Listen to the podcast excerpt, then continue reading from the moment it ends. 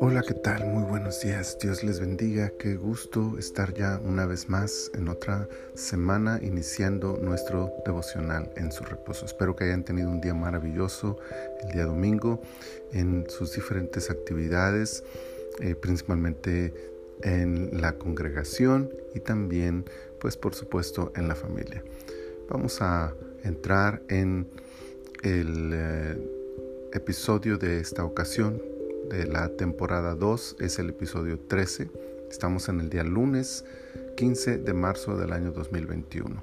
He escogido el versículo 14 del capítulo 13 de Éxodo para nuestro día de hoy que dice, y cuando mañana te pregunte tu hijo diciendo, ¿qué es esto? Le dirás, Jehová nos sacó con mano fuerte de Egipto, de casa de servidumbre. La importancia del rito de la Pascua no era únicamente religiosa, la religión valora los ritos, costumbres y tradiciones como parte medular de su desarrollo, pero en algunas ocasiones olvida la verdadera razón o motivo de aquellos actos. En la mayoría de las ocasiones los ritos como la Pascua tienen objetivos específicos que haremos bien en no olvidar. La Pascua a celebrar cada año tenía la intención de ayudar a recordar la libertad obtenida de la esclavitud de Egipto, recordar un evento los hechos a su alrededor, las personas involucradas en él, el costo de los beneficios logrados, hace que mantengamos en perspectiva lo que en el presente tenemos. La libertad que hoy se goza y todo lo que llegó con ella tiene un origen y no debemos olvidarlo.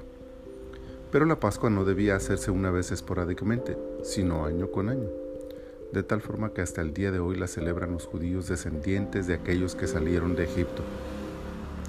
El objetivo sería que, al estar preparando todos los elementos de la fiesta o al celebrarla en el seno familiar, pudiera utilizarse como un recurso pedagógico y transmitir a las nuevas generaciones la historia de su nación.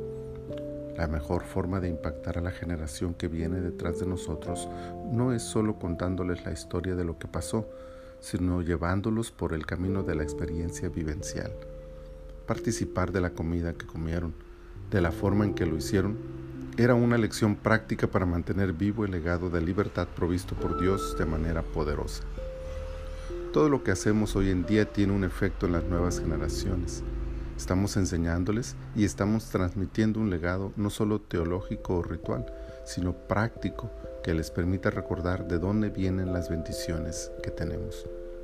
Por supuesto, nadie en ese momento sospechaba que la Pascua tuviera otro objetivo, pero al mantener viva la historia, al entregar el legado generación tras generación, estaban preparando el camino para otro cordero, otra sangre, otra libertad más gloriosa, eterna y universal.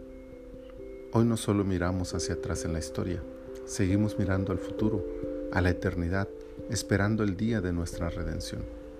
Mientras éste llega, bien haremos en darle un propósito válido a nuestras costumbres y tradiciones, no un valor teológico, sino pedagógico.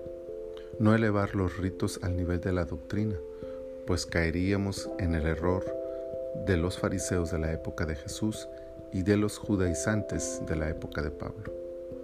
Usemos la historia para nunca olvidar de dónde venimos y hacia dónde vamos. Transmitamos fielmente a las nuevas generaciones las verdades bíblicas y doctrinales que les permitan obtener en su tiempo los mismos beneficios espirituales que nosotros gozamos.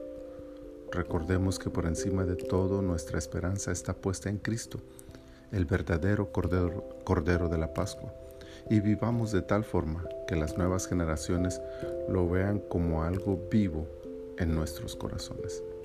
El Señor sea glorificado.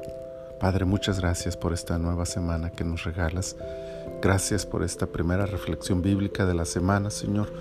Te pedimos que nos ayudes a siempre tener presente, Señor, que la verdadera Pascua no fue aquella que liberó Egipto, sino la que nos liberó a nosotros a través del sacrificio de tu Hijo Jesús.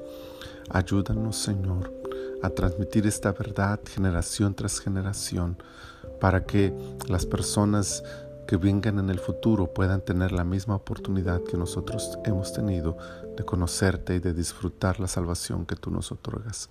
Y Señor, concédenos la dicha de mantenernos fieles a ti el resto de nuestras vidas, cumpliendo así con tu perfecta voluntad en nuestros corazones.